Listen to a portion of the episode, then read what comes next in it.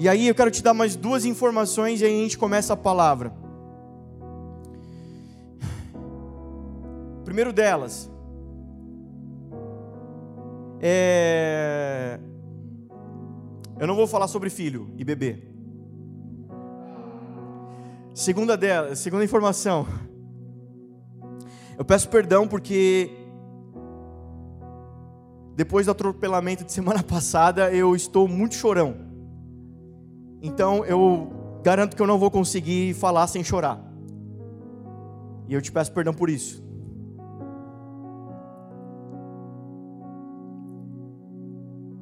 Ao ser atropelado por uma, atropelado por uma carreta, não tem como você ficar igual, né? A gente usa essa expressão na escola. Quem faz escola sabe o que eu estou falando.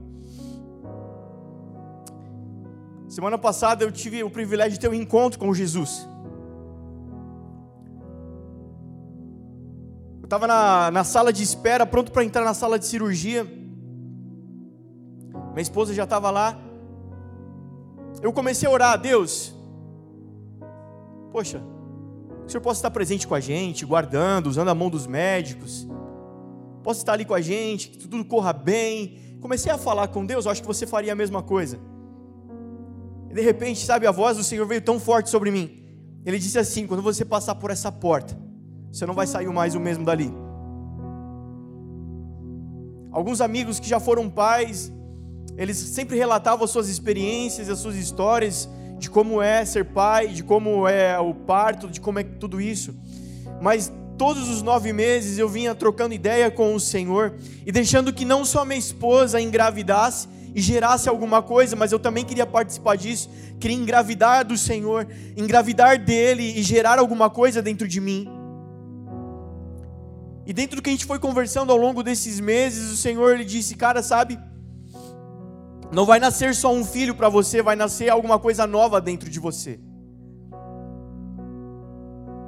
E de fato, naquela, naquela tarde, naquele dia, para mim, ela foi um divisor de águas na minha vida. Eu não estou nem um pouco preocupado que você entenda, que você, que você não me critique, eu não me julgue, achando que eu estou sendo emocional. Não tem problema, fica tranquilo. Não se sinta mal por causa disso. Eu faria o mesmo, talvez. Mas naquela tarde, naquele dia, o Senhor preparou para ter um encontro com Ele. A gente sempre usa essa expressão. De repente você convida um amigo para jantar na sua casa, Tainã. Você fala para ele, ó, oito horas, chega na minha casa, a gente vai ter um jantar junto. Traz a sua esposa, vou estar com a minha esposa, a gente vai ter um tempo junto. Tá bom? Oito horas, tá bom? Oito horas, beleza. Oito horas, tal dia, estou na tua casa. Sabe? E chega no tal dia, você prepara o jantar, você arruma a mesa e vai dando sete e meia, sete e quarenta, oito horas ele não chega. Oito e dez, oito e vinte, oito e meia ele não chega. Nove horas, nove e meia, nada. Dez horas, lá para as dez e meia ele toca a campainha da sua casa e fala, cheguei. Você fala, mas pô, eu já até tirei a mesa, guardei tudo. Achei que você não vinha mais, que você me deu o cano, me deu o bolo. Ele diz: Não, rapaz, você não acredita. Eu estava vindo para cá no horário, mas quando eu fui atravessar a avenida, veio uma carreta a mais de 100 por hora e passou por cima de mim. Nossa, me deu um transtorno, mas eu consegui chegar aqui. De duas, uma. Ou você vai falar: Esse cara é um baita mentiroso, ou esse cara é louco. Porque ninguém é atropelado por uma carreta a mais de 100 por hora e fica igual para contar a história. Permanece idêntico. Assim é um encontro com Jesus. Ninguém que se encontra com esse Cristo permanece igual. Alguém que se encontrou com Jesus e diz: Eu continuo igual, nada mudou, mas eu encontrei com Jesus. Cara, ou esse cara é mentiroso, ele é louco. Porque o encontro com Jesus é comparável a um atropelamento de carreta. E foi assim comigo. De lá para cá eu não consigo mais falar sem chorar. Me perdoa. Eu vou melhorar. Espero que passe. Vocês podem me perdoar? Quem me perdoa diz, levanta a mão porque eu não vejo sua boca, amém? perdoa nada. Tá tudo bem. Vamos ler João capítulo 1.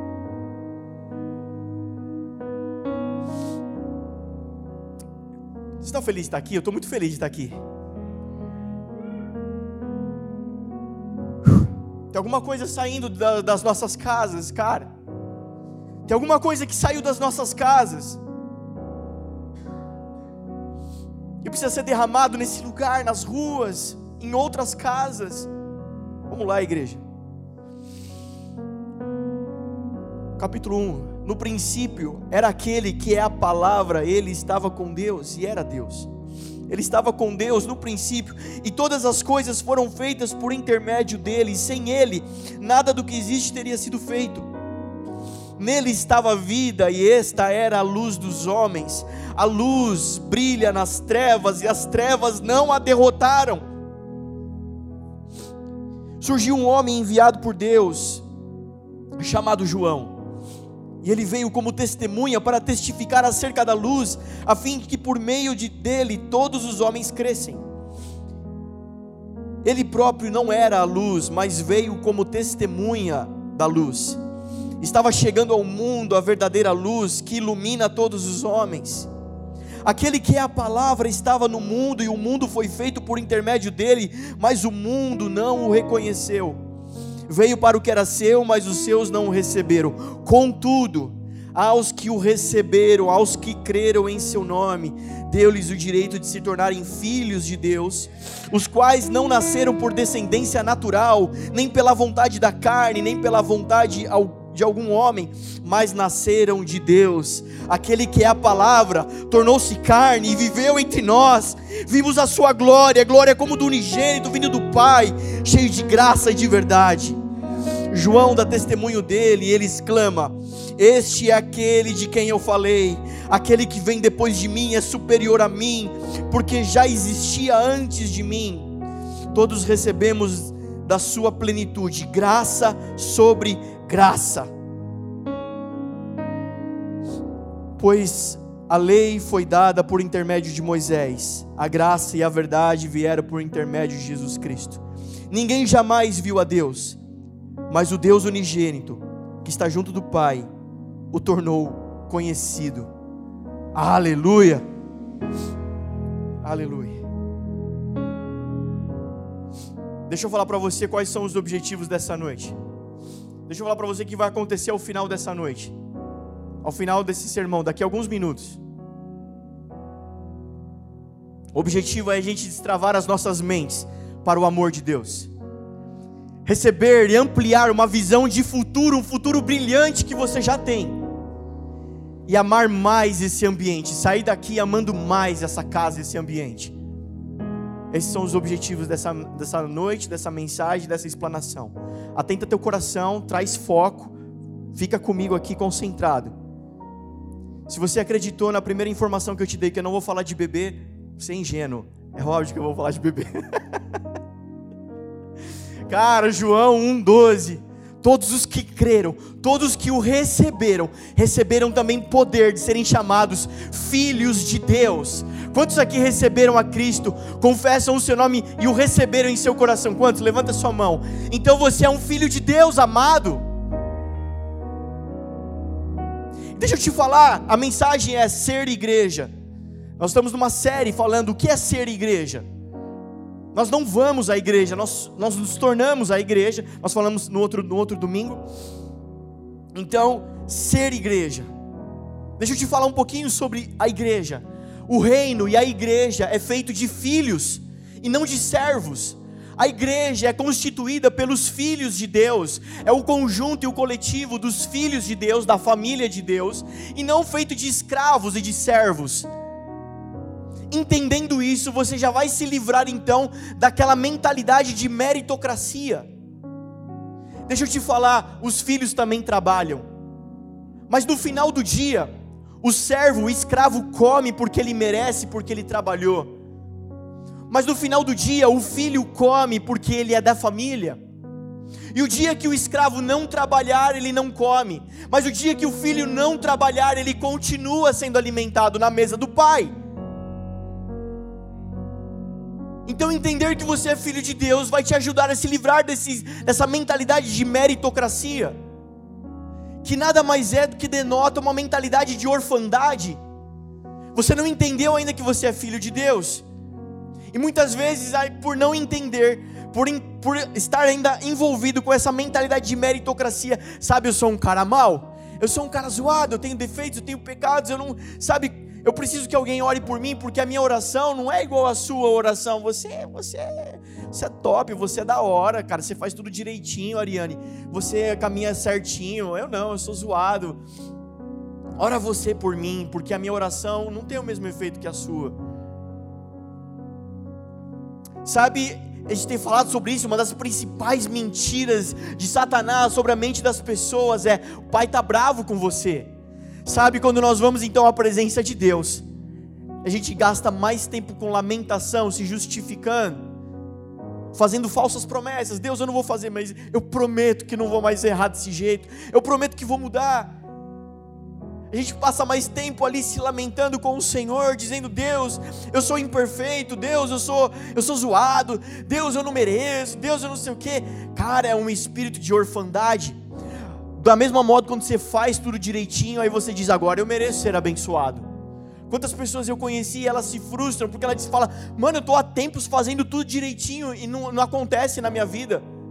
Não acontece na minha vida. Algumas até desistem, falam, ah, quer saber também? Eu vou chutar o balde, vou largar a mão de tudo. Porque eu fico aí, ó, tentando fazer tudo direitinho, ler a Bíblia, orar, né? Não vou vir o santo, né? E aí, mas esperando então, porque você fez, vai acontecer. Deixa eu te falar, se acontece ou deixa de acontecer, é graça. É graça de Jesus. Quando meu filho saiu da barriga da mãe e o médico colocou na minha mão, só me veio uma palavra na mente: graça. Porque eu olhei para ele, ele tinha os dois braços, as duas pernas, lindo, perfeito, uma mistura minha e da minha esposa, maravilhoso, um cagotinho de carana, perfeito, cara. E eu disse: é graça, porque eu não mereço, eu não merecia, eu não fiz nada para merecer, mas é graça, o Senhor me deu, é graça. Se você recebe ou deixa de receber, é graça não é porque você mereceu, mas é porque você é da família. Por isso Cristo veio revelar o Pai. Cristo vem com uma missão, revelar o Pai. Nós acabamos de ler. Ninguém jamais viu a Deus, mas aquele que era Deus veio fazê-lo conhecido. Aleluia! Deixa eu te dar uma dica, eu sou carente, você precisa, você precisa falar comigo, interage comigo. Cara, glória a Deus, Ele veio revelar um Pai para a gente. Então, quando nós recebemos a Cristo, recebemos um Pai, e o Pai vem e elimina qualquer resquício de orfandade, de abandono, de rejeição. Nós agora temos um lugar à mesa com o Senhor. Sabe de uma coisa? E o mundo, olha só, deixa eu te falar. Ninguém está interessado em quantos livros você lê. Outro dia a gente estava numa mesa de conversa, sabe, sendo afiado, e a gente chegou a essa conclusão: ninguém está interessado quantos livros você lê por ano. Ninguém está interessado em quantos pregadores você ouve no YouTube por dia. Ninguém está interessado, interessado em quão bom da Bíblia você é. O mundo anseia ver o Pai, Romanos 8. O mundo anseia pelo Pai. O mundo está dizendo: me revela o Pai. Eu não quero saber que livro você está lendo. Eu quero ver o Pai em você. Assim como Cristo, Filho de Deus, revela o Pai, nós também, como sendo filhos de Deus, nós passamos a revelar um Pai. Não o Deus da religião, mas o Pai da família.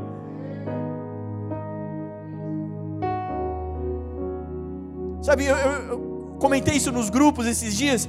Sabe, o Marcão o Brunão estão aí todos esse mês inteiro.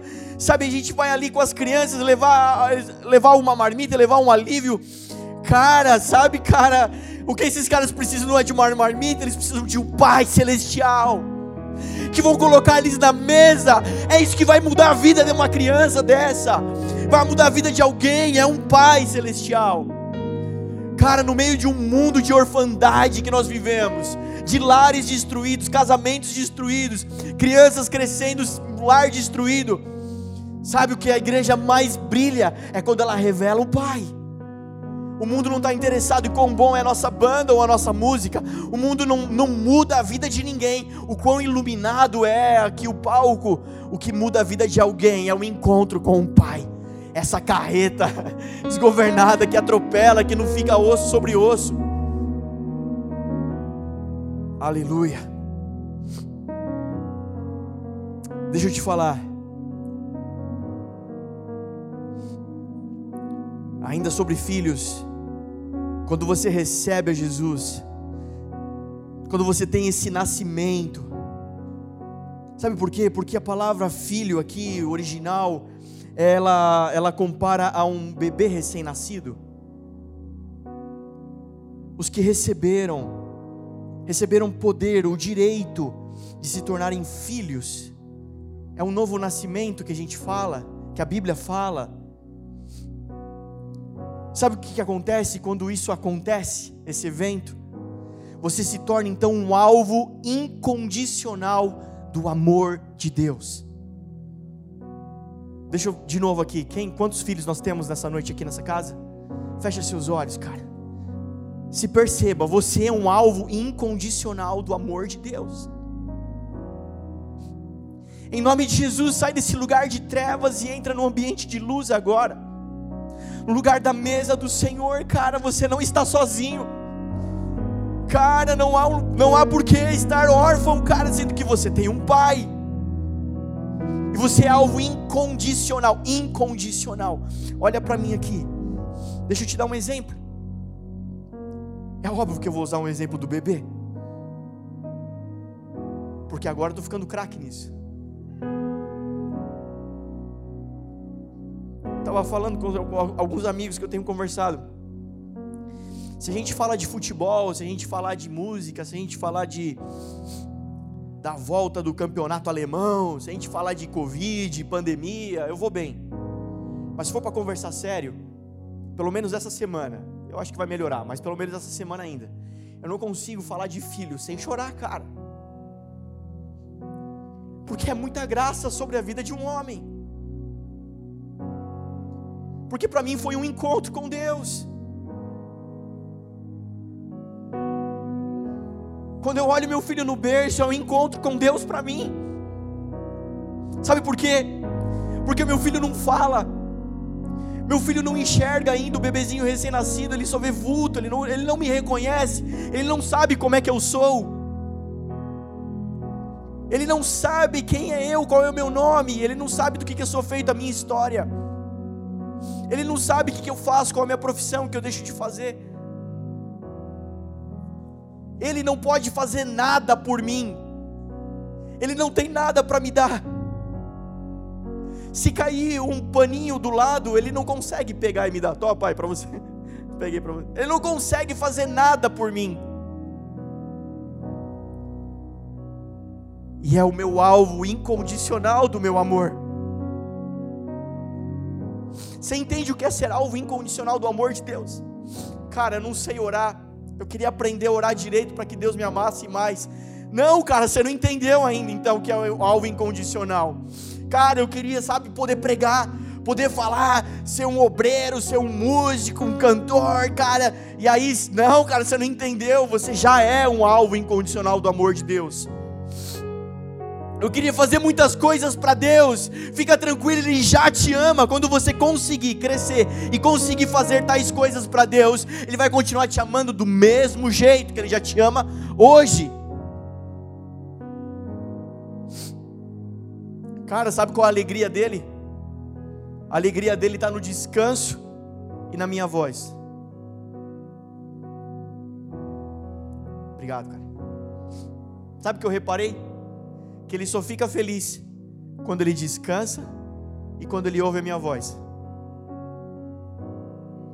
Quando eu vou lá no ouvidinho dele e falo com ele, aí ele dá um sorriso. Quando ele mama, até ficar exausto, cai para trás assim e dá um sorriso. Aí você põe no berço. É só isso. A alegria dele é só isso.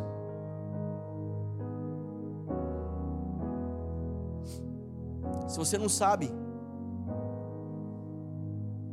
mas a Bíblia tem algumas regras para você ler ela e não cometer equívocos. E tem uma regra que diz assim, sobre a regra da primeira menção. A primeira vez que aquilo aparece na Bíblia, ela vai determinar então o sentido, o entendimento para todas as próximas vezes que você encontrar essa expressão na Bíblia. E a primeira menção de descanso na Bíblia é quando Deus faz toda a obra no Gênesis, a terra, os animais, e quando ele chega no último dia, e ele vê que tudo era bom, e ele descansa, ou seja, ele tem deleite, prazer na obra consumada. Sabe qual que é o nosso descanso? Prazer na obra consumada. Quando eu tenho deleite e prazer em olhar para Jesus e ver que tudo está pronto, tudo está preparado. Fecha seus olhos mais uma vez. Recebe essa palavra, cara. Tudo está preparado. Então nessa hora eu oro para que toda ansiedade seja arrancada da sua vida agora, em nome de Jesus. Todo medo do futuro seja arrancado agora. O futuro é brilhante na sua vida. O futuro é brilhante para os filhos de Deus. Porque até quando eles morrem, param de viver aqui nessa terra. A palavra vai dizer que o grão de trigo, quando cai na terra e morre, gera muito fruto. Cara, todo medo vai embora agora, toda ansiedade vai embora agora, em nome de Jesus da sua vida. Porque está tudo pronto, está tudo preparado, Senhor. Eu sinto no meu espírito de liberar essa frase aqui para você. Está tudo pronto, está tudo preparado. Descanso é isso. Descanso para ele é comer e dormir, Marina. Quando eu vejo ele fazendo isso, sabe o que eu penso, Marina? Ele está desfrutando de algo que ele não merece. Ele não trabalhou por aquele TT. Ele não fez nada com a mãe dele para o TT vir. Ele, ele, não, ele não fez nada para merecer aquilo é descanso, é imerecido, é graça. Portanto, se você tem desfrutado daquilo que você tem conquistado, daquilo que você tem merecido, o seu salário suado, se você tem, tem desfrutado só disso, deixa eu te falar: a vida não é só isso. Existe graça sobre graça para você desfrutar. Você precisa receber e acessar coisas que você não merece mesmo mas está delegado, liberado em Jesus para nós.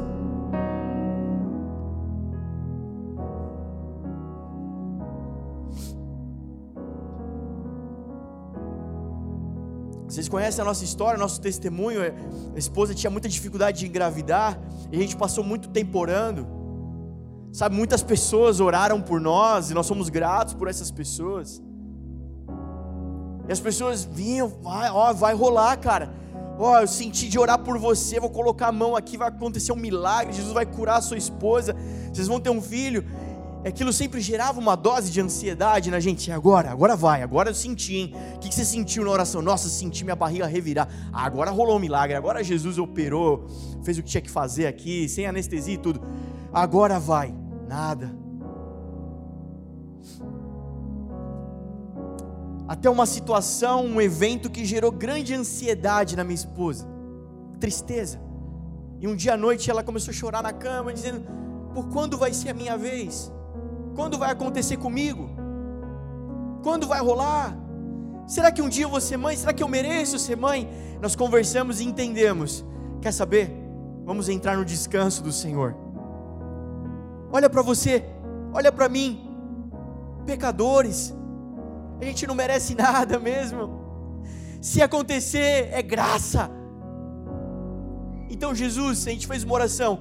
Nós optamos por entrar num descanso. Nós vamos só desfrutar do que já está preparado.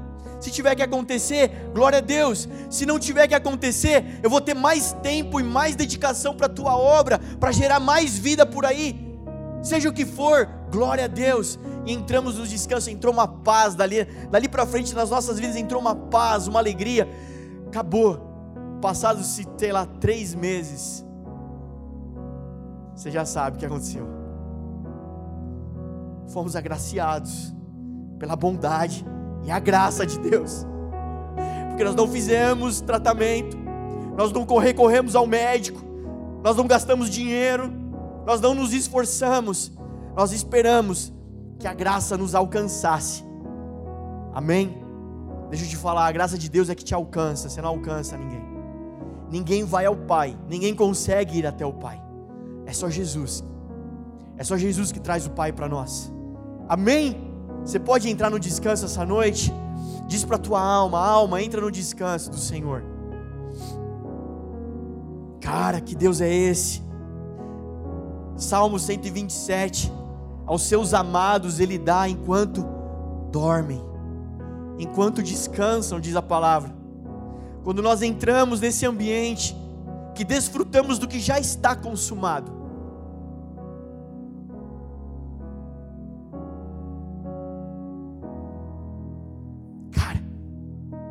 Quem é pai vai concordar comigo. Ele só dorme, cara. Quem fica acordado é você.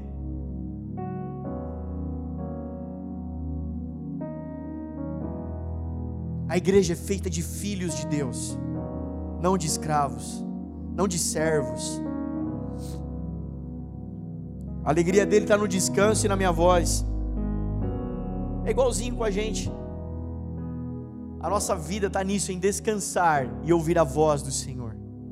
É bom ver, é bom falar, mas mais importante ainda é ouvir. A palavra vai dizer que o falar é prata, o ouvir é ouro. Ouvir é mais importante. Nós temos falado isso, ser igreja é tão importante, ser a igreja, ser a família de Deus, porque é na família de Deus que a voz do Pai define quem você é. Como é importante esse ambiente?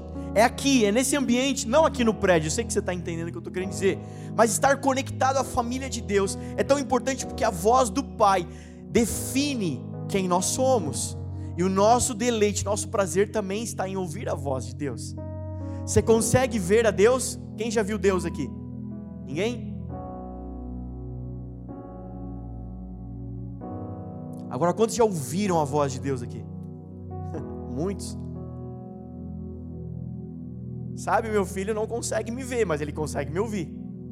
Ele sabe que eu. Eu coloquei para algumas pessoas, depois eu mando no grupo o videozinho na maternidade ali vem ali chorando, chorando, coloca do lado da mãe, a mãe fala com ele, ele se acalma. A voz de Deus te acalma, amém? A voz de Deus te acalma, por isso ela nos acalma, porque ela nos define. Por isso ela precisa ser ouvida em todos os cantos desse mundo. Porque existem muitos órfãos precisando ser definidos pela voz de Deus. Enquanto nós nos calamos, sabe, outras vozes estão definindo essas crianças, essas pessoas, estão definindo, e talvez estão definindo pelo lado da maldade, pelo lado da tristeza, da depressão. E nós temos a voz do Pai e nós precisamos liberar essa voz. Por isso que eu brinquei, mas é sério. O que você tem aí é só uma máscara, não é uma mordaça.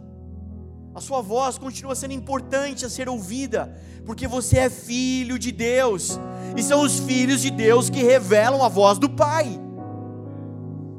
Não deixe que nada cale sua voz. Em nome de Jesus, igreja. Vamos lá, igreja. Vocês estão aí mesmo? Quem pode aplaudir Jesus bem forte então? Quantos filhos de Deus podem aplaudir Jesus? Aleluia. E agora eu vou para a reta final. Você, olha só, anota essa frase aí. Você pode dizer o que uma pessoa ama pelo que ela detesta. Quem disse isso foi o Bill Johnson. Você pode dizer o que uma pessoa ama pelo que ela detesta. E Deus ama seus filhos. E por isso Ele odeia tudo que pode estragar isso. E tem um nome, tudo que estraga seus filhos tem um nome, chama-se injustiça. E por isso Deus é um Deus de justiça. Por isso que à medida que nós crescemos no amor de Deus, crescemos no amor à justiça.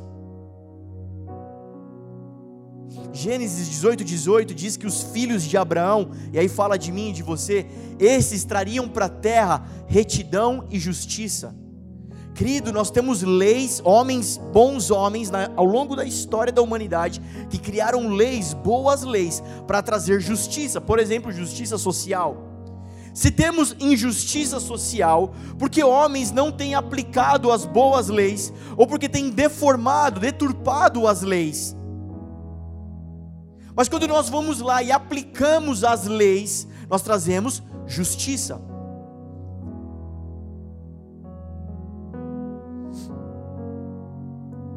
Salmo 97 vai dizer que a justiça é base do trono de Deus.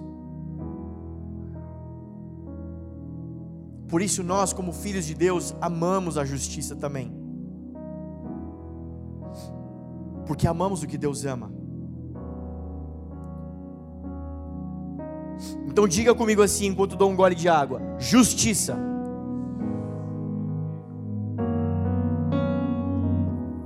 Se você é filho de Deus, então você é um filho da justiça. Você é um agente de justiça. Então, ser igreja é estabelecer justiça, é estabelecer o que é justo.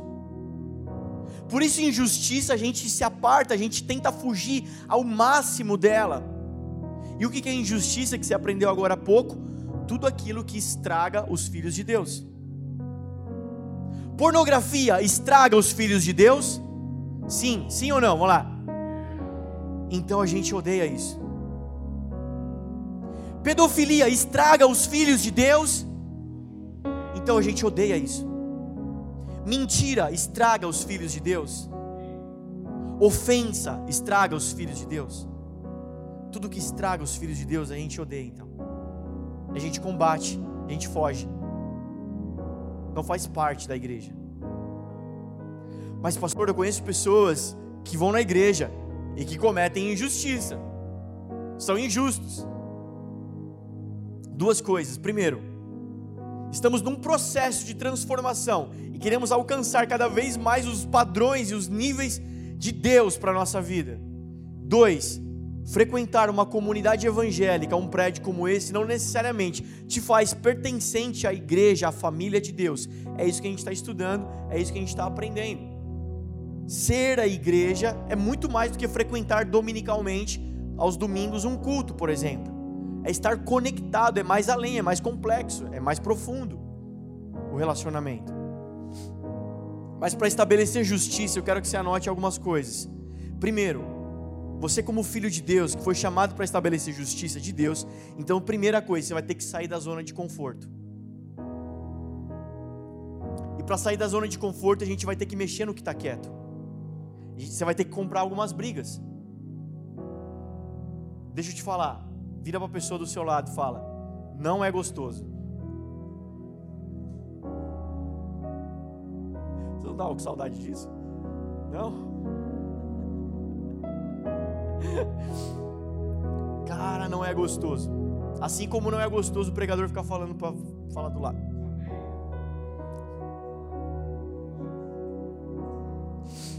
Não é gostoso mexer no que está quieto. Não é gostoso comprar algumas brigas. Não espere por nada diferente fazendo as mesmas coisas. Se você não mudar algumas coisas, não mexer no que está quietinho na sua vida, não é assim que eu vivo, é assim que eu acordo, que eu tomo café, que é a minha rotina, que eu faço assim. Se você não mudar isso, se você não comprar algumas brigas, querido, você não sai da zona de conforto, você vai continuar nessa zoninha que você vive. Mas eu vou de domingo na igreja, mas eu oro, mas eu leio a Bíblia. Eu até coloco umas frases bonitas no, no, no, na minha rede social. É mais do que isso, você não foi chamado só para isso. É mais que isso, igreja. Você foi chamado para estabelecer justiça. Eu tenho certeza absoluta que onde você vive, o seu mundo, aí o seu mundo, a volta de você tem muita coisa fora do lugar, tem muita coisa fora do padrão de justiça de Deus. Tem muita gente precisando encontrar o Pai. Primeira coisa que eu oro para que aconteça no teu coração, que você decida por sair da zona de conforto Deus, até aqui está tudo bem, está legal, mas eu quero dar um passo a mais. Eu quero dar um passo além. Eu quero que o Senhor me use. Eu quero que o Senhor use a minha vida para, sabe, quebrar processos de injustiça na vida de alguém. E eu seja esse agente de justiça. Deixa eu te falar o que vai acontecer. Deus vai se alegrar muito. Deus vai olhar para você e falar assim: ah, tá aprovado. É esse cara que eu quero. E vai acontecer também o seguinte: ele vai dizer, glória a Deus, Deus falando, né? Glória a Deus. Ele vai falar, cara, que bom, mas vamos então começar por você. Vamos começar aí pelo seu coração, pela sua vida, tirando tudo que é injustiça, estabelecendo justiça. Então você tem que estar disposto a mexer no que está quieto. Tem alguém disposto essa noite aqui? Fazer um compromisso com Deus? Amém, cara. Eu não decorei quem levantou a mão, mas eu creio que o próprio Deus viu. Ponto 2. Essa justiça que você carrega, que os filhos de Deus carregam, ou seja, a igreja carrega, ela é uma justiça de restauração. Guarda isso. Vamos entender. Lucas capítulo 4, verso 18, anota ali em casa. É a passagem de Jesus. Ele volta do deserto, movido pelo Espírito Santo, ele vai até o templo, a sinagoga.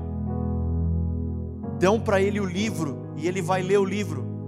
E ele lê passagem de Isaías: O Espírito do Senhor está sobre mim para pregar aos pobres, curar os cegos, Deixa eu resumir para você, cara. A justiça de Deus restaura as coisas. Justiça é punir pelo que se merece. Por isso, ser mandado para o inferno é justiça, porque é o que você merece, era o que você merecia. Mas Jesus vai na cruz, sem merecer, e cumpre, satisfaz justiça de Deus, morrendo no seu lugar, no meu lugar, recebendo a pena, o custo. E quando ele faz isso, sabe o que acontece? Ele restaura a sua vida. Aquilo que você não conseguia fazer, agora você consegue fazer, porque é a justiça de Deus te capacitando. E mais do que isso, ele anula o efeito do pecado. Sabe o que é justiça de Deus na terra? Sabe quando a igreja é, implanta justiça na terra? É quando ela restaura e anula o efeito do pecado. Sabe, é mais do que chegar para uma pessoa e dizer assim: você mora na favela? Não, agora você vai morar lá numa casa bonita, lá no centro da cidade. É mais do que isso. É anular o efeito do pecado na vida dessa pessoa agora estabelecer o padrão do amor de Deus sobre a vida dela. Que o Senhor nos use para fazer isso, amém? Que o Senhor use sua vida para fazer isso. Sabe por quê? Porque nós, como filhos, entenda isso, é como que quase uma parceria com Deus. Ele libera isso e você executa. Pronto. Está é, é, tá feito a sociedade. Por isso a Bíblia vai dizer que nós somos mordomos de Deus. E mordomo não é garçom, é administrador. Ele nos deu algo, nós administramos para ele e repartimos. É isso. Eu oro nessa noite, feche seus olhos mais uma vez. Eu oro para que você, cara, o Senhor te tire dessa zona de pobreza e te leve para uma zona de realeza, de nobreza, uma mentalidade de rei, de príncipe Sabe, você é filho de Deus e Deus é rei dos reis, senhor dos senhores. Que ele te dê uma mentalidade de príncipe, de rei, de reinado, de governo. Sabe porque o que ele te deu não é para você guardar, esconder, com medo de que vai acabar, mas é para você multiplicar o que o Senhor está te dando. Eu oro para que nessa noite o Espírito Santo faça isso na sua vida. Amém? Amém. Então, tudo que o Senhor tem te dado, olha aqui. O que, que o Senhor tem te dado? Fala aí, Tainá, o que, o Senhor tem te dado?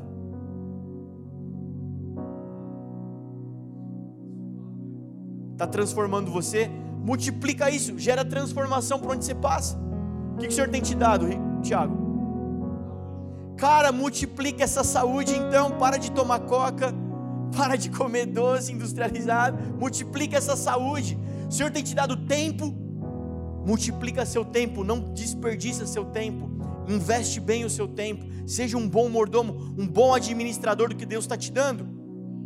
Deus está te dando recursos, seja ele de qual forma, qual forma for, financeiro, habilidades, dons, multiplica isso, seja um bom mordomo. Ponto 3, para encerrar. Então você sai da sua zona de conforto, aplica a justiça de restauração. E três, você vai precisar confrontar o inimigo. Amém? O Ricardo veio aqui, chamou os homens para o fight, para a batalha. Tá pronto, Ricardo? Tá preparado? A gente vai precisar confrontar. Ser igreja é isso. Como filho de Deus, o filho de Deus, Jesus Cristo, o que ele fez? Ele esmagou a cabeça da serpente na cruz, não foi isso que ele fez?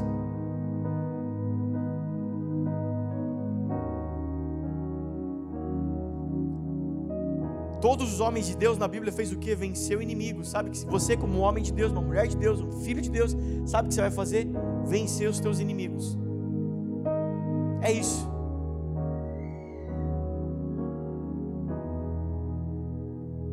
Deixa a voz de Deus definir você, querido, em nome de Jesus, amém? E aí eu termino aqui te dando algumas dicas. Olha só, você tem que vencer em três níveis. Guarda isso, três níveis. Primeiro nível, você, indivíduo, teu principal inimigo está dentro de você, não é isso? Vence ele. Vence ele. É o medo que te confronta, é a ansiedade que te pega. Vence ela. Luta, encara. É o trauma, é a falta de perdão. Vence, encara, luta, vai para cima. Vence em Deus a sua batalha. Segundo nível, é no corpo, é na família, relacional com os amigos. Vence os inimigos na família, nos amigos, nos seus, nas suas alianças. Se há amargura, se há brigas, se há tretas, vence, luta. Seja um agente de justiça nessa batalha. Se há um parente que faz tempo que você não conversa, que você não fala, Seja o agente, aquele que dá o primeiro passo. Quem está me entendendo diz amém. Terceiro nível, reino. Nós, nós precisamos, como igreja, enfrentar inimigos a nível de cidades, de povos. Querido, nós estamos em Santo André, essa igreja está em Santo André. Existe alguma coisa para ser vencida em Santo André? Existe um ambiente para ser vencido nessa cidade. E a igreja precisa sair da sua zona de conforto, usar a justiça de restauração e vencer os demônios, as lutas e as tretas que existem nessa cidade. Quem está comigo, amém? Vocês estão entendendo o que eu estou querendo dizer? Fica de pé no seu lugar.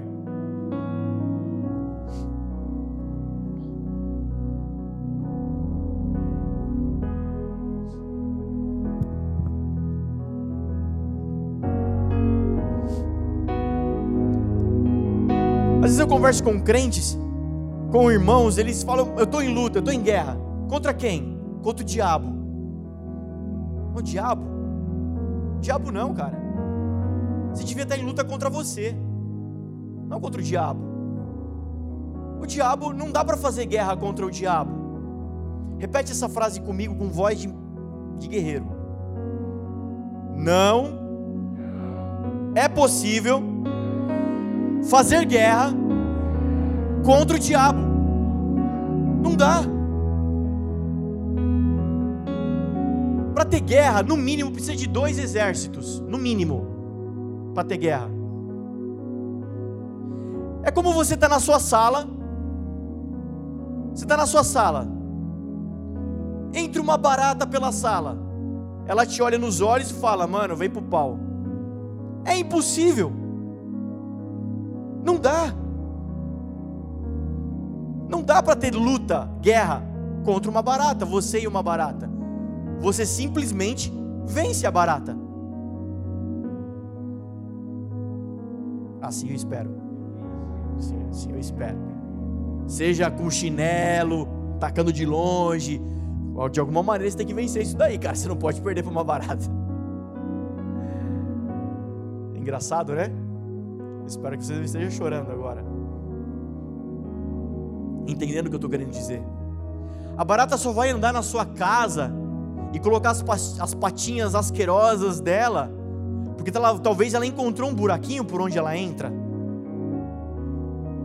Quando você descobre que buraquinho que ela entra, você fecha o buraquinho. Talvez o diabo só entra na sua vida, só passeia na sua casa, porque ele encontrou um buraquinho, um ralinho aberto, uma janela. Mas à medida que você descobre, você fecha, você tampa. Você cura, você sara, você restaura. A barata só vai ficar andando na sua casa, subindo na panela, subindo no seu filho, subindo na sua cama se você deixar.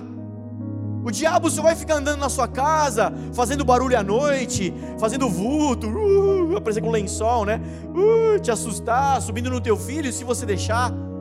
Mas à medida que você falar não, não deixo, você vence. Não tem guerra contra o diabo. A luz vence as trevas. A luz vence as trevas.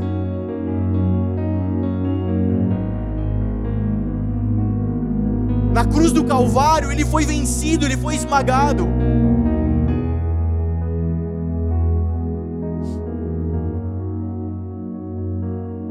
Você tem que fazer guerra contra você. É, essa guerra Deus deixou para sempre.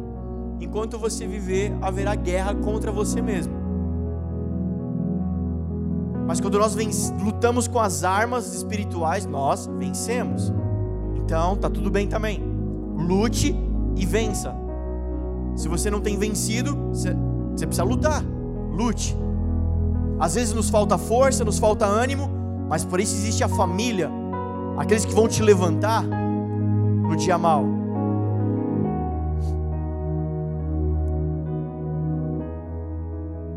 Eu quero que você entenda que nós só precisamos fazer cumprir os decretos, os mandatos de Deus, já era.